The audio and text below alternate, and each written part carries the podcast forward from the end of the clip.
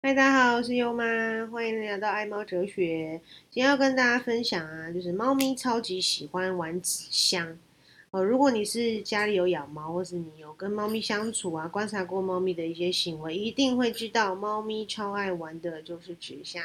就像我们最近啊，跟同事团购了一箱芒果，那大家也知道，芒果一箱很多嘛，像我们这次一买就有十几颗。那我不知道你知不知道，芒果其实很毒的。如果你的体质像我一样是会过敏啊，然后代谢没有那么好，没有很会流汗的话哦，建议芒果要少吃，酌量食用。因为我记得我有一年在办公室团购芒果，就我自己把它吃了很多，就竟然长出那种非常大力的脓包，吓死我！就是那种很毒的脓包。所以芒果后，大家真的要酌量使用。Anyway，反正呢，悠悠就非常喜欢那箱子，就会在那边睡觉啊，然后在那边跳进去玩啊。所以如果说你不是那么喜欢想要给猫咪买很多玩具的话，纸箱是一个很好的选择。他们就是很喜欢躲在箱子里面，大大小小的。那尤其像现在是居家防疫嘛，那网购非常频繁，就会很多纸箱。那你不妨呢？像我有同事认识的朋友，他们是给自己的猫用纸箱做了一些猫的隧道啊，或是猫的猫抓板啊等等的创意，哦是蛮酷的。那你可以去 Google 搜寻，就会有很多的教学或是很多分享，可以看到猫咪怎么样可以在家里面啊有一个纸箱，让它可以有。一些不一样的空间哦。那像我自己的妈妈是也是很爱爱悠悠啦，我们都叫她悠姥姥，就是悠悠的外婆。那她也是对悠悠非常好，她就跟我爸爸哦，就是花钱买了一个纸箱的房子，纸箱的别墅，好几层。那悠悠很可爱，它有时候会躲在里面睡觉。那，总之猫就是这样，它很喜欢隐蔽哦，很喜欢这样子。好像一个幽闭的空间，它们躲在里面会很有安全感。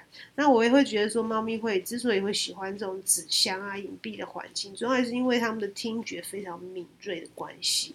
因为它们听觉很敏锐，所以说它会当躲在一个隐蔽的空间的时候，其实它的听觉是嗯比较会受到一些保护的，没有这么的，好像。会听到周围很多奇奇怪怪的声音，会让他们有时候是不舒服的哈。所以我觉得猫咪有时候在睡觉，它特别喜欢钻到里面的地方，我觉得是这样的一个关系。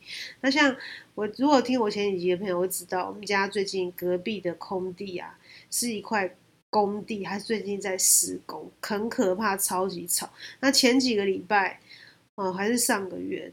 反正就是前阵子啊，我们家因为还没有装那种气密窗，因为我们住在中立这边，其实非常通风。我们家就是做那种一般的铁窗。买这间房子的时候，然后我们那时候还没有那么多预算去花钱做气密窗。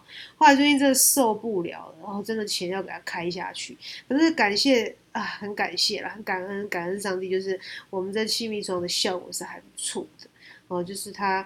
真的扣上去啊，哦，那个效果是蛮好的。好像最近他这一两天在打桩，那我又把悠悠带回来，又上上礼拜、上上礼拜都把悠悠放在依兰，放在我妈那边，因为它的秃头真的太严重了，很可怜。所以要记得好不好？猫咪真的要让它相生活相处，活在一个安静的地方，不然它们真的会压力过大。那如果说你看到它，哎，怎么特别舔毛舔的很多啊？毛会秃毛秃头，然后公猫有时候会秃头，你就要留意，哎，最近的噪音，或者说让它觉得它生活的环境是压力让它很大，就会有这样的一个隐忧，大家真的要留意。